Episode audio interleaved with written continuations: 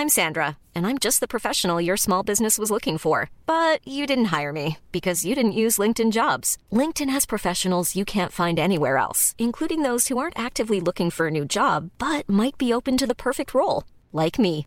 In a given month, over 70% of LinkedIn users don't visit other leading job sites. So if you're not looking on LinkedIn, you'll miss out on great candidates like Sandra. Start hiring professionals like a professional. Post your free job on linkedin.com/people today.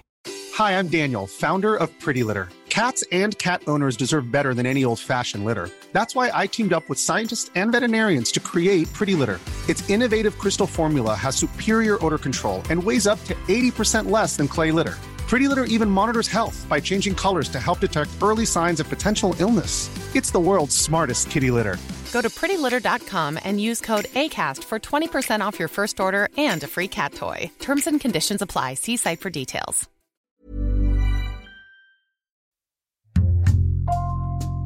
Bonjour, c'est Jules Lavie pour Code Source, le podcast d'actualité du Parisien.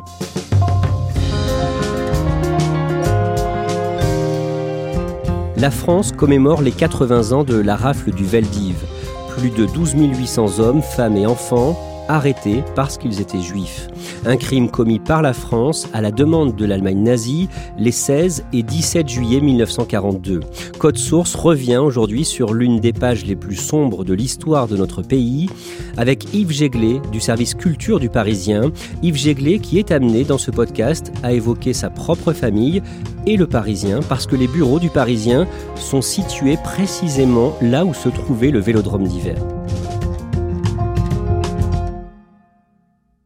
Yves Jéglet, jusqu'en septembre 2017, le journal où vous travaillez, Le Parisien, était installé au nord de Paris, en Seine-Saint-Denis, à Saint-Ouen. Comment étaient les locaux du Parisien à ce moment-là? Ils étaient situés dans une ancienne usine depuis les, les années 70. Alors c'était une volonté à l'époque d'être inscrit vraiment en Île-de-France et pas à Paris. Donc c'était un ancrage vraiment euh, populaire. En 2017, le journal Le Parisien s'apprête à déménager vers Paris, dans le 15e arrondissement. Beaucoup de journalistes du Parisien râlent un peu en disant que le Parisien est un journal populaire et que Saint-Ouen lui convenait mieux que le 15e arrondissement de la capitale. Vous, Yves Jéglet, le site retenu vous pose problème. Oui, ça m'a tout de suite perturbé parce que j'ai compris immédiatement que c'était le, le site du Veldiv et je trouvais ça étrange. Parce qu'il faut dire que votre propre mère est rescapée de la Shoah. Oui, mes grands-parents maternels étaient des juifs polonais qui ont émigré en France euh, à la fin des années 20. Mon grand-père avait été arrêté en, en, 1941, ma mère a échappé à la rafle en, en 42. Du coup, le Veldiv dans ma famille a, a toujours été un nom euh, avec, disons, une force émotive très puissante. Presque tous les, cousins et cousines de ma mère, ses oncles et tantes ont été déportés. Ma grand-mère, euh, ma mère et ma tante, euh, elles, comme d'autres juifs, ont pu s'échapper la nuit de la rafle, puis être cachées chez des justes et survivre. La nuit de la rafle du Veldiv, donc, et c'est pour ça que vous hésitez à aller euh, travailler sur l'ancien site du Veldiv. Et pour nourrir votre réflexion, vous décidez de consulter un historien qui fait autorité sur le sujet. Oui, vraiment, je tournais en rond, ça devenait compliqué parce qu'il y allait quand même de mon, de mon travail. Et j'ai fini par me dire, je vais contacter Serge Klarsfeld, qui est l'autorité suprême en la matière, que j'avais déjà interviewé plusieurs fois. Serge Klarsfeld, historien très important et président de la, de la Fédération des, des fils et filles des déportés juifs de France. C'est grâce à lui que tout ce travail de mémoire a pu commencer.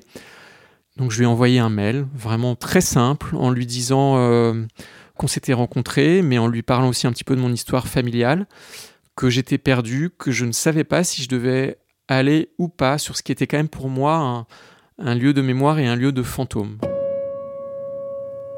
Yves Jéglet, vous allez nous résumer aujourd'hui, avant de voir ce que vous a répondu euh, Serge Klarsfeld, vous allez nous résumer ce qu'a été la rafle du Veldiv. Et avant d'aller plus loin, il faut euh, d'abord dire ce qu'est le vélodrome d'hiver, construit en 1909, pas loin de la Seine et de la Tour Eiffel. C'est un lieu festif auquel euh, les Français sont attachés. On fait quoi au Veldiv? C'est l'équivalent d'un palais des sports, c'est immense. À l'époque, il y a beaucoup de vélodromes, il y a beaucoup de courses cyclistes sur piste, beaucoup plus que maintenant. Il y avait aussi des, des combats de boxe, très importants, époque de grands boxeurs français. Et il y avait également des meetings politiques. Donc le Veldiv était un endroit très populaire où les Parisiens se rendaient très fréquemment. Pendant la Seconde Guerre mondiale, en juin 1940, l'armée française essuie plusieurs défaites face à l'Allemagne nazie et le 17 juin, le nouveau chef du gouvernement français, futur chef de l'État français, le maréchal Pétain, annonce qu'il faut cesser le combat. Il engage le pays dans une période de collaboration avec l'occupant. Et Yves Jéglé, quelques mois plus tard, début octobre, le régime de Vichy édicte des lois sur le statut des Juifs en France. C'est un, cataclysme parce que depuis 1791, depuis la Révolution, les Juifs étaient vraiment des Français comme les autres, évidemment. Et là, c'est la première fois qu'il est dit par l'État que non, ils ne sont plus des Français comme les autres. C'est-à-dire qu'il y a des lois qui vont les concerner, des professions auxquelles ils n'auront plus accès, notamment dans la fonction publique, et puis ils vont aussi être recensés rapidement. Quelques mois plus tard, l'année suivante, le 14 mai 1941, des juifs étrangers sont convoqués par la police française. C'est une rafle qui a été longtemps méconnue. On l'appelle la rafle du billet vert parce que c'était une convocation de la police française sur un petit billet vert qui était envoyé au domicile de, très nombreux hommes juifs dans la zone occupée. On les convoquait au commissariat à 7 h du matin en leur demandant de prendre des affaires et beaucoup ont cru qu'ils allaient pouvoir aller au travail après puisqu'ils étaient convoqués à 7 h Ils devaient être accompagnés d'une personne, leur femme. Et c'est la première rafle en France contre des juifs. Rien que le 14 mai 1941, 3700 juifs sont arrêtés. Où est-ce qu'ils vont? Ils vont aller dans des camps à Bonne-la-Rolande, qui est un village du Loiret, et à Pithiviers, qui est une ville euh, à côté un petit peu plus grande, où des baraquements ont été euh, préparés. Des baraquements qui sont gardés par la police française, sous autorité allemande. Donc ce sont uniquement des hommes. Ils vont y rester en général euh, un an.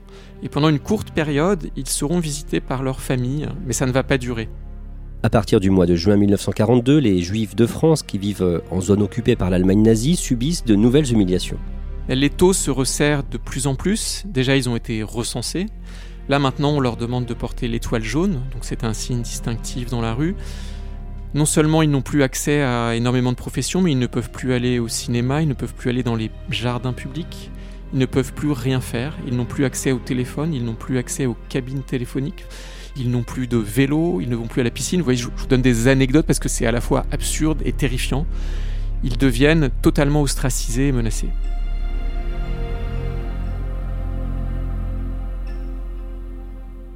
Yves Jéglé, récemment, un historien, Laurent Joly, a publié chez Grasset un nouveau livre sur le sujet, particulièrement bien documenté, un livre intitulé La rafle du Valdiv, Paris, juillet 1942, et Laurent Joly décrit comment, en préparation de cette rafle, des fiches d'arrestation sont établies.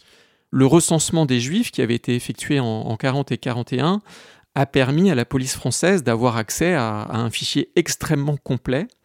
Et du coup, la police française, en 1942, a pu se servir de ces fiches pour savoir, immeuble par immeuble, quartier par quartier, quelle famille il devait aller chercher.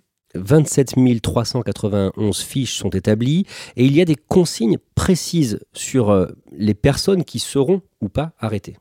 Oui, les, directives sont très méticuleuses, parfois un peu absurdes. Par exemple, certaines nationalités échappent euh, à la rafle pour un temps, d'autres non.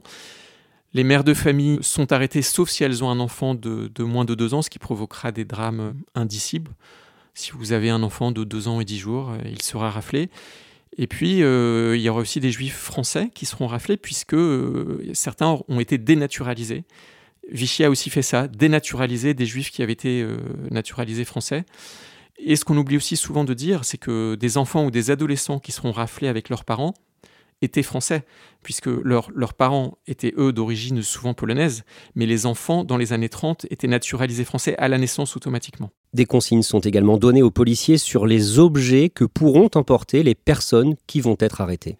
Les Juifs ont tout de suite compris qu'ils ne reviendraient pas, puisqu'ils devaient emmener une valise avec euh, extrêmement peu de choses, par exemple une paire de bottes, deux paires de chaussettes, mais pas plus, deux caleçons, mais pas plus, des draps, des couvertures, une gamelle, ou encore de la nourriture pour deux ou trois jours. Dans la nuit du 16 juillet 1942, d'importants moyens humains et matériels sont mobilisés. Oui, la police française est, mobilisée, c'est elle, et uniquement elle, qui va euh, arrêter ces juifs. On parle de 4500 euh, gardiens de la paix, gendarmes, une cinquantaine d'autobus sont, mis à la disposition de, la police. Alors, ce qui est effrayant quand on essaye d'imaginer ça, c'est que euh, au Vélodrome d'hiver, par exemple, dès, 3 heures du matin, les policiers arrivent pour monter la garde, pour se préparer. C'est une nuit d'horreur finalement qui commence euh, pas très longtemps après minuit. Et à 4 heures précises, à Paris et en banlieue, de nombreuses familles entendent des policiers qui frappent à leur porte. Police, ouvrez. L'historien Laurent Joly raconte dans son livre le cas précis d'une femme qui préfère se suicider. C'est vraiment quelque chose de nouveau qu'il a apporté dans ce livre parce qu'on pensait qu'il y avait eu beaucoup de suicides euh, lors de la rafle elle-même. Et lui, en fait, euh, a vraiment fait un travail d'archives euh, très très méticuleux. Et il a recensé un suicide avéré d'une femme qui a préféré avaler de l'acide chlorhydrique et qui est morte d'atroces souffrances à l'hôpital vous, Yves Jéglé, pour euh, préparer un article pour Le Parisien sur la rafle du Veldiv, dont les 80 ans sont commémorés ce 16 juillet.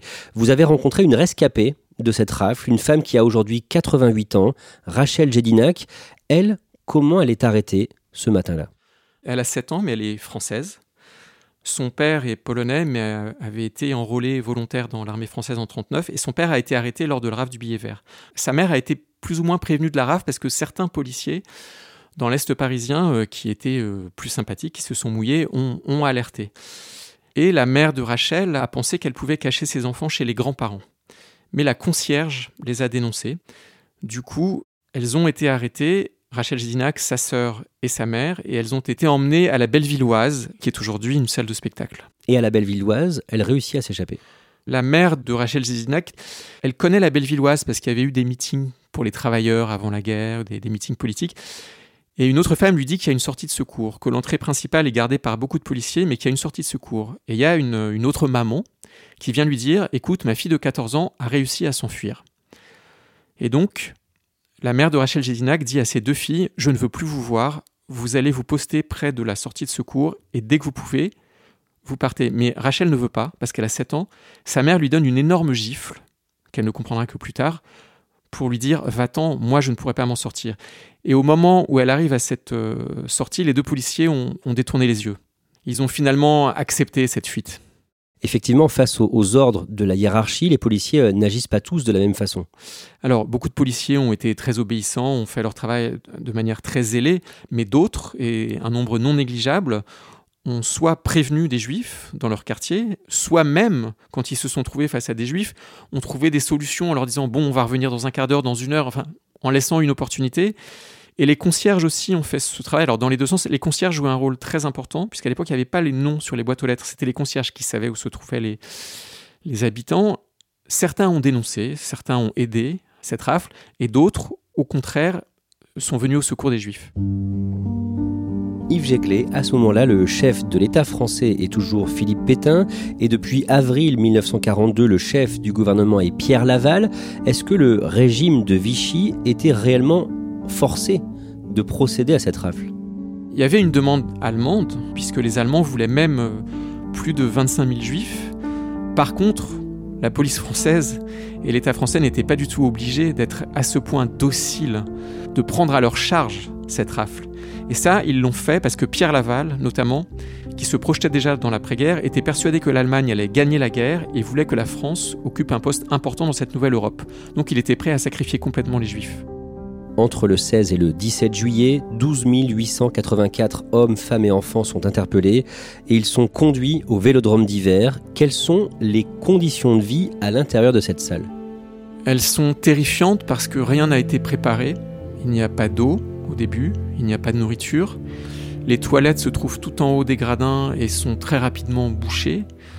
Il y a de nombreux témoignages euh, vraiment indescriptibles où les gens sont obligés de faire leurs besoins euh, n'importe où en se cachant comme ils peuvent. On sait qu'il y a eu des suicides. Des gens se sont jetés du haut des gradins. Il y avait une chaleur euh, atroce puisqu'il y avait une, verrière alors qu'elle était en partie recouverte, mais c'était une température insoutenable. Très vite d'ailleurs, la Croix-Rouge a voulu intervenir, mais avec des moyens dérisoires pour autant de personnes. Il y a eu d'abord une infirmière qui était complètement débordée. C'était vraiment l'enfer.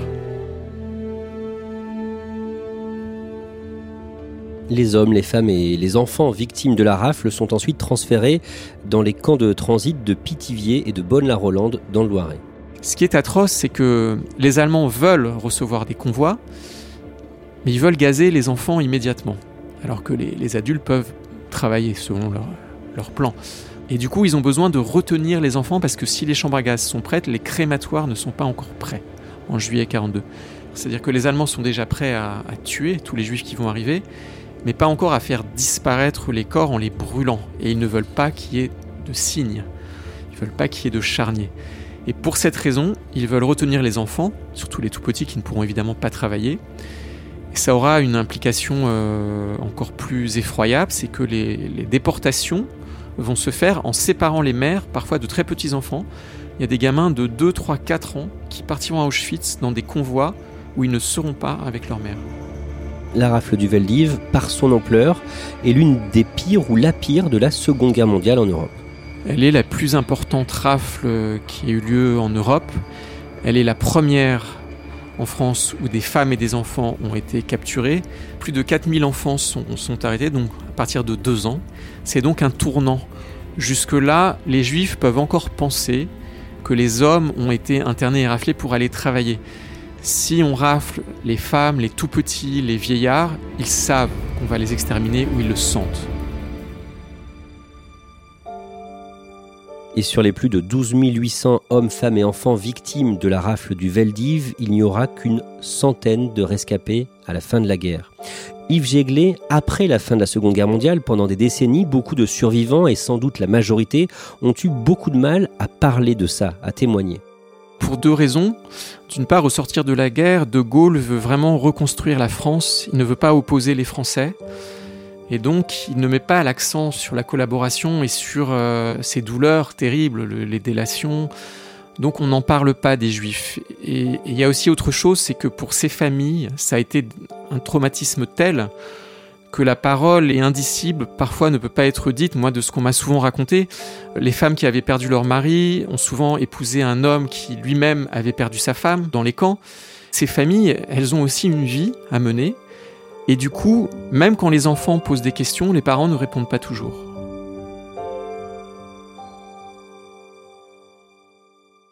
Le vélodrome d'hiver proprement dit a été détruit en 1959 et en 1995 sur ce site, le 16 juillet, à l'occasion des commémorations des 53 ans de la rafle du Veldiv, le président Jacques Chirac prononce un discours important.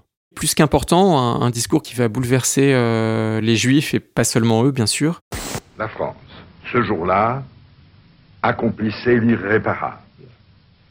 Elle livrait ses protégés à leur bourreau. Il parle d'une trahison envers nos concitoyens. Du coup, ce jour-là, les, Juifs de France de 1942 sont comme restaurés vraiment dans leur statut de, Français comme les autres. Et c'est un discours qui a un effet de, de puissante reconnaissance pour toute une génération et pour leurs enfants. Finalement, notamment après ce discours de Jacques Chirac, une partie des rescapés ont commencé à raconter ce qu'ils ont vécu. Alors il y a eu deux périodes vraiment complètement différentes. On va dire que les 30 glorieuses, les juifs ne parlent pas, la France se reconstruit. Et puis il y a des, petits événements, il y a la série Holocauste à la télé, où on parle de la déportation. Il y a le film Shoah de Claude Lanzmann en 85, qui est très important. Et puis il y a ce discours de Jacques Chirac. Et à partir des années 80, mais surtout 90, beaucoup de juifs qui ont été enfants cachés, rescapés, euh, qui étaient donc enfants pendant la guerre, se mettent à témoigner dans les écoles parce qu'on leur demande. Ils se battent aussi à Paris pour poser des plaques commémoratives dans les écoles. C'est un phénomène très important. Mais vous vous rendez compte, ça, a eu lieu 50 ans après les faits. C'est ce que m'a dit Rachel Gédinac. Pendant 50 ans, on nous a demandé de nous taire. Et depuis 26 ans, je peux enfin témoigner. En 2012, François Hollande reconnaît un crime commis par la France. En 2017, Emmanuel Macron se place dans la lignée de Jacques Chirac et de François Hollande en réaffirmant que c'est bien la France qui a organisé la rafle du Veldiv. Et cette année, le dimanche 17 juillet, Emmanuel Macron inaugure un centre de mémoire à la gare de Pithiviers dans le Loiret. Yves Jéglé, on a parlé au début de cet épisode de Code Source de vos doutes quand le Parisien est venu s'installer, installer sa rédaction sur le site du Veldiv. Vous avez donc écrit à l'historien Serge Klarsfeld un mail. Qu'est-ce qu'il vous a répondu? Il m'a répondu quelque chose d'assez lapidaire, comme il fait souvent, mais extrêmement précis. Il me répond Écoutez, c'est une bonne chose qu'il y ait un journal sur ce site, parce que en juillet 1942, à cause de la censure allemande, il n'y a pas eu une seule ligne dans la presse française sur cette rafle, pas un mot. Même si la presse était collaborationniste et n'aurait jamais critiqué la rafle, mais elle n'a même pas été mentionnée. Du coup, il trouvait ça pas mal que ce soit des journalistes qui enquêtent, qui racontent l'histoire au quotidien, qui se trouvent sur cet endroit. Et aujourd'hui, juste à côté de la rédaction euh, du Parisien, il y a un mémorial dédié aux enfants juifs déportés victimes de la rafle du Veldiv. Oui, finalement, c'est quand même la, restauration de cet énorme bâtiment qui avait été occupé euh, notamment par les renseignements généraux dans les années 70-80 et qui a été refait euh, avant l'emménagement du Parisien. Et donc, il y a eu des discussions avec la communauté juive et il a été décidé d'ériger un mémorial à tous les enfants disparus qui se trouvent sous nos fenêtres où on peut aller se recueillir, où il y a le nom des plus de 4000 enfants qui ont été raflés au Veldiv. Merci Yves Jéglet. Je redonne les références du livre que l'on a évoqué dans ce podcast, La rafle du Veldiv, Paris, juillet 1942, de l'historien Laurent Joly, un livre publié chez Grasset. Cet épisode de Code Source a été produit par Clara Garnier Amourou, Lola Sotti et Thibault Lambert. Réalisation Julien Moncouquiole. Code Source est le podcast quotidien d'actualité du Parisien. Pour ne rater aucun épisode, n'oubliez pas de vous abonner sur votre application audio préférée.